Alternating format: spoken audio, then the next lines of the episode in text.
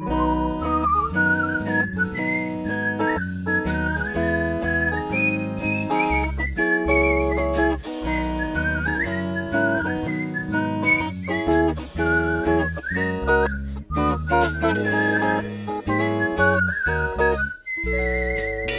Campus-Spezialisten.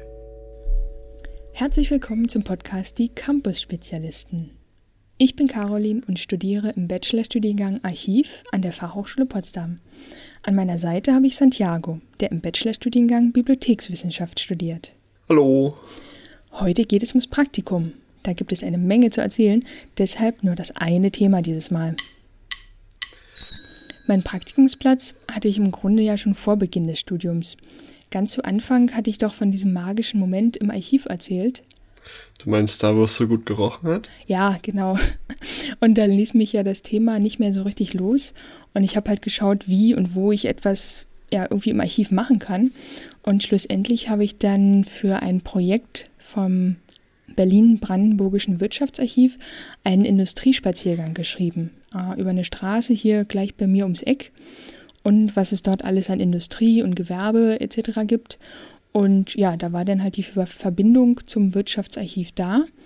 Und als ich das Studium angefangen habe, habe ich dem Chef geschrieben, ich habe jetzt angefangen und bin dann in zwei Jahren da. Und er schrieb, ja, okay, bis dann. Und ja, zwischendrin habe ich halt ab und zu mal Lebenszeichen geschickt und ja, dann ging es auch endlich irgendwann mal los. Tja, nicht schlecht. Das war ziemlich clever von dir. Ähm, bei mir war es schwierig. Ich war einer der wenigen, die ein Auslandspraktikum machen wollten. Das allein ist schon kompliziert. Ähm, wenn dann allerdings noch eine weltweite Pandemie ausgerufen wird, hm, kann es nur komplizierter werden. Ja, ja, kann ich mir vorstellen. Da hatte ich zwischendrin auch so ein mulmiges Gefühl, obwohl ich ja den Platz an sich ja schon hatte. Aber wenn ich dann gesehen habe, äh, die anderen hatten da nicht so Glück und waren da ganz schön am Suchen. Äh, wann hast du denn angefangen, dich umzuschauen? Ich habe schon Ende 2020 mit der Suche angefangen. Sicher ist sicher. Also ich dachte mir, warum nicht spät, also warum später anfangen, wenn ich auch jetzt anfangen kann. Und früher hat man mir sowieso immer gesagt, fang so früh an, wie es geht. Also, ähm, ja, genutzt hat es trotzdem leider irgendwie nichts. Denn der ursprüngliche Plan war ja mal gewesen, das halbe Jahr in Australien zu verbringen, weil eine Kommilitonin mich dazu eingeladen hatte. Allerdings haben wir lange damit zugebracht, auf Meldungen zu warten und durch die Corona-Situation kam dann eine Absage nach der anderen. Daraufhin habe ich ihr dann vorgeschlagen, mit mir nach Spanien zu kommen. Das war halt mein Plan B. Ja, so nach dem Motto, ist näher dran, kann dann nicht so viel schiefgehen. Im Grunde ja. Also das Problem war nicht nur die, die Strecke, sondern auch, dass in Spanien leider seit kurzem, ich glaube seit 2018 oder so, ähm, gab es eine Regelung, die es ausländischen Praktikantinnen, Praktikanten nicht erlaubt oder erschwert, länger als drei Monate in Spanien zu arbeiten, weil es ein großes Problem mit Ausbeutung gab. Und das wollten die verhindern. Das wiederum bedeutete für uns, dass wir unser Praktikum aufteilen müssen, um auf die vorgegebenen 24 Wochen zu kommen. Ah, okay, das, das war dann aber schon irgendwie Plan C oder D, ne, oder? ja, ja, also meine Kommilitonin wurde das dann zu bunt, verständlich. Und sie hat sich einen Platz hier in Deutschland gesucht. Aber ich wollte weiterhin äh, ein Auslandspraktikum machen und blieb dabei. Zum Glück war es zu diesem Zeitpunkt gerade erst Januar 2021 und ich begann dann meine Suche nach einem spanischen und deutschen Praktikumsplatz. In Deutschland hat mich der Bibliotheksverlag der Universität Potsdam in Golm angenommen. Und in Spanien hat äh, einzig und allein das Goethe-Institut in Madrid eine Zusage gemacht. Also die waren wirklich die einzigen. Alle anderen so, nee, geht gar nicht oder haben sich nicht gemeldet. Das gleiche übrigens auch in Australien. Die haben entweder gar nicht geantwortet oder gesagt so, nee, sorry, aber hier läuft gerade gar nichts. Wir müssen, glaube ich, äh, nochmal ganz kurz einen Schritt zurück und den Zuhörerinnen und Zuhörern unsere Praktikumsbetriebe nochmal ganz kurz vorstellen. Das haben wir, glaube ich, noch nicht gemacht. Mhm. Ähm, willst du anfangen? Ja, äh, gerne. Ich würde erzählen, wie ich meinen Praktikumsplatz für die erste Hälfte des Praxissemesters gefunden habe, aber ich kann mich tatsächlich nicht mehr daran erinnern. Ähm, ich glaube, irgendjemand hat mir davon erzählt oder es gab eine Ausschreibung, die per Mail gekommen ist. Irgendwie so. Dein Ernst? Ja, weißt du, wie lange das her ist? Also ein Jahr mindestens? Ja, das ist ja, äh, ja, natürlich. Mach einfach weiter. ja, also. Den ersten Teil vom Praktikum habe ich, wie gesagt, im Bibliotheksverlag der Universität Potsdam verbracht. Ähm, die Verlagsarbeit besteht im Grunde genommen aus folgendem. Die Wissenschaftler und Wissenschaftlerinnen, die ihre Arbeit publizieren möchten, kommen auf den Verlag zu und dann können verschiedene Dinge passieren. Ähm, die Person macht ihre Anfrage und erhält vom Verlag dann äh, ein Angebot oder mehrere Angebote über die Gestaltung, Papierqualität, Bebilderung etc., was so alles mit so einer Publikation zusammenhängt. Ähm, diese können dann entweder so angenommen werden oder mit dem Verlag weiter besprochen werden, bis ein schönes Endprodukt dabei herauskommt. Eine andere Möglichkeit ist, dass die Person, die den Auftrag vergibt, schon eine eigene Vorstellung hat, ähm, wie das Endprodukt dann aussehen soll. Und in diesem Fall sagt der Verlag der entweder ja, nein oder lass mal anders machen, wenn sie eine andere, bessere Idee haben. Und dann wird sich immer wieder abgesprochen, bis das gewünschte Resultat erscheint. Hm, okay. Klingt also nach typischer Verlagsarbeit. Ja, das ist richtig. Ja, und wie sah es bei dir aus? Typische Archivarbeit? Ja, aber sowas von. also die volle Dröhnung, ja, ja. Ähm, ja, also genau, nochmal zu meinem Archiv, wo ich war. Also das ist ja das Berlin-Brandenburgische Wirtschaftsarchiv. Und mhm. die sind ja einfach vom, vom Namen her auch schon zuständig für die Unterlagen von juristischen Personen. Da hatte ich ja auch schon mal so ein paar Sätze gestammelt drüber. Können also Unternehmen sein, äh, Vereine oder Verbände und um jetzt mal ein Beispiel zu nennen, also den größten Bestand im Wirtschaftsarchiv bilden die Unternehmensakten der Industrie- und Handelskammer in Berlin. Und ja, Stand jetzt, also es sind circa 390.000 Akten aus den Jahren 1945 bis 1990. Und da kann man halt ähm, richtig gut die wirtschaftliche Entwicklung Berlins nachvollziehen, weil man da alle möglichen Unterlagen hat über verschiedenste ja, Gewerke und äh, Kaufleute, also angefangen vom Milchmann über die Eisdiele bis hin zum großen Industriebetrieb ist da wirklich alles vertreten. Wow, 390.000 Akten. Das äh, ja, muss eine ganze Menge Platz brauchen. Naja, also wenn man es so archivmäßig berechnet, dann ist es äh, ungefähr ein laufender Kilometer. Okay, krass. Also wenn ich, nur um mir das vorzustellen, wenn ich jetzt alle Akten hintereinander stellen würde im Regal, müsste ich ein Kilometer laufen. Genau, du läufst bei Akte Nummer 1 los und dann ein ganzer Kilometer und dann, wenn du Glück hast und noch Luft hast, dann bist du bei Nummer 390.000. Okay, wow, das ist ein ja, schöner Spaziergang. Ja, na gut, eigentlich ja, im Archiv, da ist es eigentlich mehr so eine Bergtour. Also so von wegen Regal aufkurbeln, Leiter rauf, Leiter wieder runter, Regal hin und her kurbeln, Leiter ins nächste Regal wuchten, Leiter wieder rauf, Leiter wieder runter und so weiter und so weiter. Und dann hatte das lange Warten ein Ende. Wie war dein erster Tag?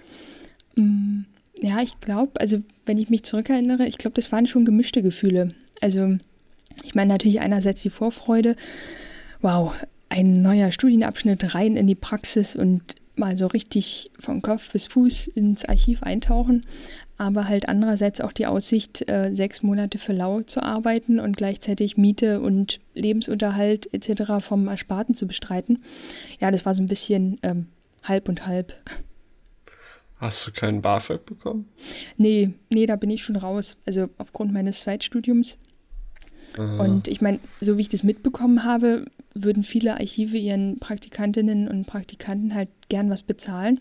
Aber das Geld ist halt einfach nun mal nicht da. Ne? Also die äh, Budgets sind da auch mit heißer Nadel gestrickt. Und äh, wenn man jetzt halt ein Praktikum in Vollzeit macht, dann kann man ja auch nicht so wirklich äh, nebenbei woanders mal einfach so arbeiten.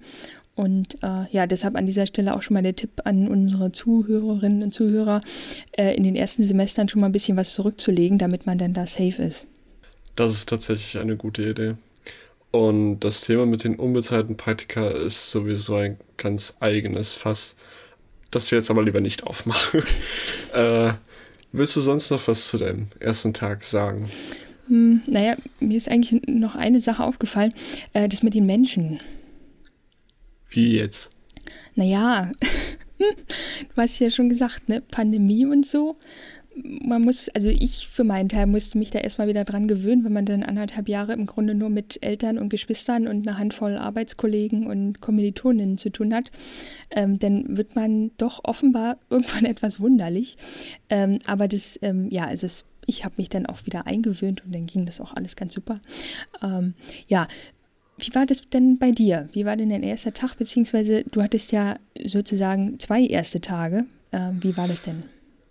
Ja, äh, stimmt. Ich hatte zwei davon. Allerdings haben sich nicht allzu sehr voneinander unterschieden. Ähm, bei beiden wurde mir eine Hausführung gegeben, die Technik erklärt, beziehungsweise dann auch gegeben im Goethe-Institut, weil ich einen Laptop hatte und ein genereller Überblick über meine Aufgaben gegeben. Das, das waren so bei beiden die, die gleichbleibenden Dinge. Der einzige wirkliche Unterschied war, dass ich im Verlag direkt am ersten Tag mit meinen Aufgaben begonnen habe und im Goethe-Institut erst am zweiten Tag. Da war es ähm, deutlich lockerer, aber nichtsdestotrotz haben, haben die Tage sich nicht, äh, nicht allzu sehr voneinander unterschieden, bis auf diese eine Sache. Was waren denn so deine Hauptaufgaben? Ich fange erstmal mit dem Praktikum hier in Deutschland an, damit wir die Reihenfolge richtig haben. Ähm, meine mehr oder weniger selbst auferlegte Hauptaufgabe war der Nachweis von Publikationen in der Universitätsbibliografie. Sprich, ich habe jede Menge Metadaten erfasst. Dafür hatte ich einen umfassenden Erfassungsleitfaden als Hilfsmittel, also eine Art Anleitung. Ähm, und diesen Leitfaden habe ich dann auch im Laufe des Praktikums erneuert und hoffentlich vereinfacht. Ähm, dazu gehörte dann noch der Nachweis von durch Publikationsfonds geförderten Artikel. Das sind Artikel, die auf besondere Weise gefördert wurden, also entweder finanziell oder durch Werbung. Ähm, ja, damit habe ich die meiste Zeit verbracht. Darüber hinaus waren meine Aufgaben das ähm, Korrekturlesen, also äh, das Korrekturlesen von noch nicht veröffentlichten Texten und das Korrekturlesen von Hybriden, also Print- und Online-Publikationen des Verlags. Ähm, das nennt sich dann Formallektorat. Also formal ist alles, was man außen sieht, praktisch. Äh, die Verpackung, wenn man so möchte. Außerdem noch die Veröffentlichung von Dokumenten auf dem Publikationsserver der Uni Potsdam. Dafür habe ich einen Haufen Metadaten im System erfasst und PDF-Dokumente technisch und strukturell aufbereitet. Ah, okay. Ähm, was, was stellt man sich darunter vor? Ich habe die Dokumente schön gemacht und Links eingefügt. Achso. Na gut, ja, das war es schon. ja, das war's schon. Also, äh, es klingt interessanter oder spannender, als ich irgendwie war. Aber ja. Ähm, ja, nee, also es war manchmal schon vielleicht ein wenig umständlich und friemelig. Aber es hat auch durchaus Spaß gemacht. Ähm, ich habe halt die Aufgaben übernommen, die bei allen anderen äh, aufgeschoben wurden oder hinten übergefallen sind. Und das ist okay, weil es mir Freude bereitet hat, die anderen bei ihrer Arbeitslast zu entlasten oder ihre Arbeitslast zu erleichtern. Und dafür waren sie ebenfalls sehr dankbar. Also Win-Win für alle. Das ist doch gut. Und äh, wie, wie war es im äh, Goethe-Institut? Im Institut waren meine Aufgaben durchaus vielfältiger, aber nicht weniger interessant und spaßig. Ähm, Insbesondere im Bereich Informations- und Bibliotheksarbeit habe ich Erfahrung gesammelt, denn meine Hauptaufgaben bestanden aus folgendem. Mm. Zum einen habe ich die Bibliothek als Ort kennengelernt. Ähm, zur Arbeit dort gehörte es, dass ich mich mit dem Bibliothekssystem Koha auseinandergesetzt habe. Und ja, es heißt wirklich so. Das steht für nichts, das ist keine Abkürzung. Ähm, Außerdem habe ich generelle Nutzerbetreuung betrieben, wobei ich Koha ebenfalls verwendet habe, um zum Beispiel die Bibliotheksausweise zu verlängern oder deren ähm, ausgeliehene Materialien zu verlängern. Ah, na, das klingt doch nach schöner Arbeit. Ja, genau das, was ich machen wollte. Ähm, plus meine andere Hauptaufgabe, der Veranstaltungsplanung und Durchführung. Ich habe eigenständig für die Bibliothek und die Deutschschüler des Instituts eine Spielveranstaltung geplant, konzeptioniert und erstellt. Ähm, genau ausgedrückt habe ich ein Pen-and-Paper-Rollenspiel erstellt. Ähm, und dazu habe ich noch alles weitere gemacht, was damit in Verbindung stand. Ich habe ein eigenes Abenteuer geschrieben, den Ablauf organisiert und es im Institut bei verschiedenen Kursen und Kursstufen beworben. Damit habe ich mit Abstand die meiste Zeit verbracht. Ähm, hat sehr viel Spaß gemacht, auch wenn es leider nie zur Durchführung kam, weil keiner der Schüler und Schülerinnen Zeit dafür hatte. Es dauerte einfach zu lange. Oh je, das ist ja schade. Aber ich weiß nicht, du hattest ja zwischendrin schon mal von dem Pen and Paper. Was ist denn das eigentlich nochmal? Da musst du, glaube ich, nochmal ein paar Worte verlieren. Ja, ähm, einfach ausgedrückt, für alle, die nicht wissen, was das ist. Pen and Paper ist ein Gesellschaftsspiel vermischt mit Improvisationstheater. Ähm, es wird ein Abenteuer gespielt, bei dem die Spielenden in Rollen schlüpfen und durch Konversation eine Geschichte erzählt wird. Das Abenteuer findet dann hauptsächlich in euren Köpfen statt. Und gemacht habe ich das Ganze, weil Pen and Paper eine wunderbare Möglichkeit für die Deutschschüler und Deutschschülerinnen war, ihr Deutsch aktiv und effektiv anzuwenden, ähm, weil sie sonst außerhalb des Unterrichts nicht wirklich dazu kamen. Also da, da fehlt ihnen dann immer irgendwas. Ähm, und ansonsten habe ich noch ein wenig Internetredaktion gemacht, äh, beziehungsweise in der Internetredaktion gearbeitet und beim Social Media Auftritt geholfen. Aber genug von mir. Was war bei dir so los? Mm, naja, also bei mir war das ähm, ja so wahnsinnig archivisch. und da hatte ich halt ja meine Hauptaufgabe. Und dann wurde ich im Grunde durch alle möglichen anderen Sachen immer wieder von der Arbeit abgehalten. Nee, Spaß. Also es kamen halt immer noch Sachen dazu, die halt auch zum Archivbetrieb dazugehören. Und da ich ja auch explizit alles kennenlernen wollte, wurde es eigentlich auch nie langweilig, weil irgendwas war immer sozusagen. Ähm, ja, also meine Hauptaufgabe, das ähm, war die, dass ich einen Bestand zu bearbeiten hatte. Das ähm, ist halt, ne, also die archivische Einheit für einen Haufen Unterlagen, ein Bestand. Mhm.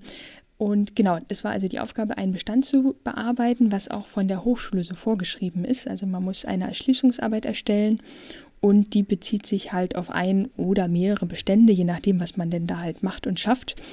Und bei mir war das ein Unternehmen aus der Bargeldlogistik. Das wurde 1935 gegründet und ja, die vertreiben alle möglichen Produkte rund um das Zählen, Aufbewahren und Prüfen von Bargeld. Und ja, die haben halt ihre Unterlagen ins Archiv gegeben. Und ja, da stand ich dann zu Beginn vor dem Regal voller Aktenordner und Pappkartons und dann dachte ich mir erstmal, uff, das alles äh, in sechs Monaten schaffen und ja, war ich dann doch so ein bisschen erschlagen. Aber es war tatsächlich so, also ich glaube, das ist auch oft, ne, je nachdem, wenn man ins Praktikum geht, ist es oft so, wenn man erstmal drin ist in der Aufgabe, in der Bearbeitung, dann geht das meistens eigentlich nach kurzer Zeit schon alles ganz mhm. rund. Und ja. Ähm, ja, genau. Und ja, die Teilaufgaben da drin, also ne, wenn es jetzt heißt, okay, ich habe den Bestand bearbeitet, was gehört da alles dazu? Einerseits das Umbetten, da habe ich, glaube ich, auch schon mal in den ersten Folgen was erwähnt. Ähm, also ne, die, Unterlagen nehmen Plastik raus, Metall raus ähm, und es gab wirklich Ordner, in denen mehr Tackernadeln als Blätter drin waren. Ähm, und dann das Ganze in säurefreie Schlauchmappen heften. Und andererseits äh, lief nebenbei denn parallel noch die Erschließung, also Inhaltsangabe in der Datenbank, Signaturvergabe, damit man es später halt wiederfindet und durchsuchen kann. Genau. Ja, also das war im Grunde so die Hauptaufgabe. Und mit dazu kommt natürlich jetzt für den, für den klassischen Archivar auch immer noch die Nutzerbetreuung, weil ja, also gerade auch im Wirtschaftsarchiv Anfragen tatsächlich aus aller Welt kommen und viele Nutzerinnen und Nutzer auch persönlich ähm, da zu uns gekommen sind, um halt Unterlagen einzusehen. Und für die habe ich halt Akten herausgesucht. Äh, Im Fachsprech sagen wir dann dazu ausheben. Also das Raussuchen ist das Ausheben und das wieder zurückstopfen heißt dann reponieren. Und ähm, ja, bedeutet also, dass ich zwischen diesen tollen Rollregalen auf der Leiter balanciert bin, während ich mich dann irgendwie einzig und allein an so einem Pappklappdeckel festgehalten habe vom Archivkarton. Alles klar. Archivar Leben am Limit. Ja, genau. Das wäre, das wäre so der Hashtag. Der Hashtag der Woche, so von wegen, ja. Archive Leben am Limit, genau. Sehr gut. Ja, und ich glaube, dann war auf einmal die Routine da. Ganz genau. Ähm, ja, eine gute Routine kam tatsächlich recht schnell rein, weil meine Aufgaben verhältnismäßig einfach waren. Ähm, zu Beginn etwas umständlich und ich musste noch häufig fragen, aber mit der Zeit wurde es immer einfacher. Ja, ja, das, was du erzählt hast, klingt ja auch ziemlich abwechslungsreich. Äh, ich weiß bei mir, dass es mir geholfen hat, dass ich im Grunde ja diese Arbeitsschritte, also ne, das Umbetten und das Erschließen auch parallel gemacht habe. Und dann konnte ich tatsächlich auch je nach Tagesform entscheiden, Ne, was, was geht denn jetzt besser, wo muss ich mich jetzt mehr konzentrieren oder etwas mhm. weniger? Und dann konnte man da so ein bisschen, ähm, ja, so ein bisschen wechseln. Bei mir war es so, dass ich die meisten meiner Aufgaben nacheinander abgearbeitet habe und die Abwechslung dann dadurch kam, dass ich innerhalb dieser Aufgaben Veränderungen hatte. Zum Beispiel, indem ich für eine meiner Aufgaben eine Anleitung geschrieben habe. Ähm, natürlich in Zusammenarbeit mit einer Kollegin, die Aufgabe ist wirklich aufwendig und detailliert und diese Anleitung sollte bis ins kleinste Detail erklären und beschreiben, was zu tun ist, damit alle die, die nach meiner Zeit daran arbeiten, ähm, exakt nachlesen können, was wie wo gemacht werden muss. Ach cool, ja, da bin ich auch so ein Fan von, von Anleitungen. ja, ich dachte mir so, kann ich sein, dass ich immer nachfragen muss? Ich schreibe mir das jetzt auf und dann kann ich immer wieder nachlesen und gut ist. Mhm. Ähm, und abgesehen davon habe ich mich viel mit meiner Kollegin im Büro unterhalten ähm, und ihr und der anderen Kollegin, die auch hin und wieder da war, über die Schulter geschaut. Also es gab immer genug Abwechslung. Wie war es denn bei dir bezüglich Abwechslung und Routine? Ach ja, also ich kann mich echt nicht beschweren. Äh, mein Chef meinte auch im Rückblick, ich hätte echt Glück gehabt, also trotz der Einschränkungen durch Corona, dass ich halt so viel mitmachen konnte. Ähm, also das ging schon, weiß ich nicht, ich habe ja im September angefangen und ich glaube Ende September ging es schon los mit allem Möglichen und ach, ich weiß nicht, kurz vor Weihnachten hatte ich dann den Überblick verloren, was ich alles schon gemacht habe. Na gut, also ich habe, äh, ich weiß noch, ganz am Anfang war ich bei zwei Industrie-Kulturabenden dabei. Ähm, das sind Veranstaltungen vom Wirtschaftsarchiv und die finden in der Industrie- und Handelskammer äh, in der Fasanenstraße in Berlin-Mitte statt. Und mhm. ähm, ja, jedes Mal dreht sich da ein Abend um ein anderes geschichtliches oder wirtschaftliches Thema. Also zum Beispiel, ich weiß nicht, was war das nochmal? Äh, genossenschaftliches Bauen, stimmt. Und dann zum Beispiel die Unternehmerfamilie Wertheim und dann werden halt immer verschiedene ähm, na, Vortragende eingeladen, die da entsprechend Expertise haben und dann halt ne, auch Themen mal erwähnen, die man jetzt sonst im Alltag so halt nicht, äh, die einem da nicht so begegnen. Und genau, und dann war ich noch mit einer Mitarbeiterin des Wirtschaftsarchivs unterwegs in verschiedenen Museen. Äh, das war in Brandenburg. Und ja, da bin ich ja dann auch beinahe erfroren. Äh, warte, stopp. Museen und beinahe erfroren? Ja, das, das war witzig. Also, na gut, wobei, also eigentlich, eigentlich war es eher tragisch.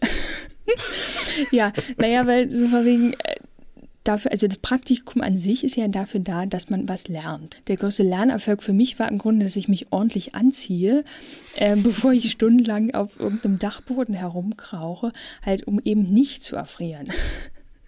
Oh, ja, okay. Da hatte ich Glück. Vor allem in Spanien war es die ganze Zeit angenehm warm. Ja. Die meiste Zeit war es angenehm warm. Ja. Und was habt ihr im Museum gemacht? Ja, ist so ein bisschen, es war so ein bisschen so wie, ja, wir sind jetzt im Archiv und was macht man jetzt eigentlich im Museum? Aber tatsächlich ist es so, dass es halt auch Archivbestände in den Museen gibt. Ähm, mhm. Wir haben zum Beispiel sind wir ins Museum Funkerberg, das äh, ist in Königs Wusterhausen, und da standen halt auf dem besagten Dachboden, der kalt war, äh, standen dann kistenweise halt, also Anleitungen und Aufzeichnungen von den Antennen, die dort einmal installiert waren, rum. Und per Definition ist das ja Flachware, also Archivgut. Aber es gehört äh, natürlich mit zur Überlieferung des Museums, ne, weil die halt den kompletten Bestand, ne, auch mit den, mit den Objekten, äh, mit den Gegenständen ja übernommen haben. Ja. Und daher wurde halt ein Projekt gestartet, wo das Wirtschaftsarchiv verschiedene Museen besucht hat und Handlungsempfehlungen gegeben hat, wie man am besten mit diesen Sachen, die ja halt nicht typisches ähm, Museumsgut sind, wie man damit denn am besten umgeht.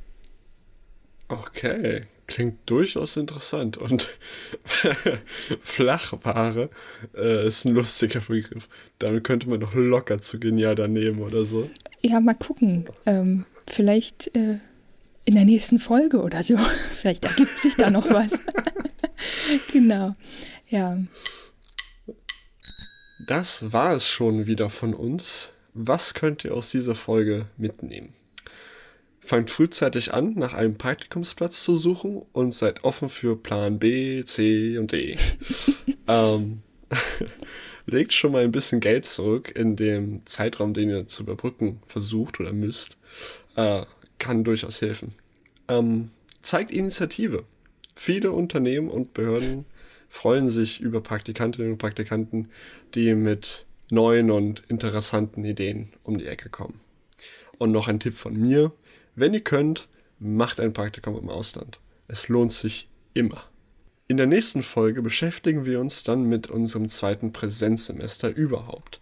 Wir starten nämlich das sechste Semester in Präsenz. Juhu! Juhu! Wenn es euch gefallen hat, gebt uns gerne 5 Sterne dort, wo ihr Podcasts hört und abonniert den Podcast. Und wenn wir heute nicht alle eure Fragen zum Studieren an der FH Potsdam beantworten konnten oder ihr noch ganz andere Fragen habt, schreibt uns gerne an campusspezialisten.fh-potsdam.de.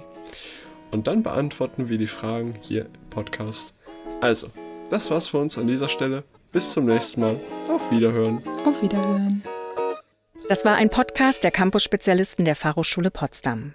Produktion und Realisation Zentrale Studienberatung der Fachhochschule Potsdam Johann Frederik Paul und Zoe Rahnfeld.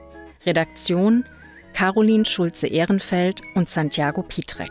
Artwork Lucy Herting. Danke auch an Gordon Barsch und Maria Büthoff für den Jingle. Eine Produktion der Campus Spezialisten 2022.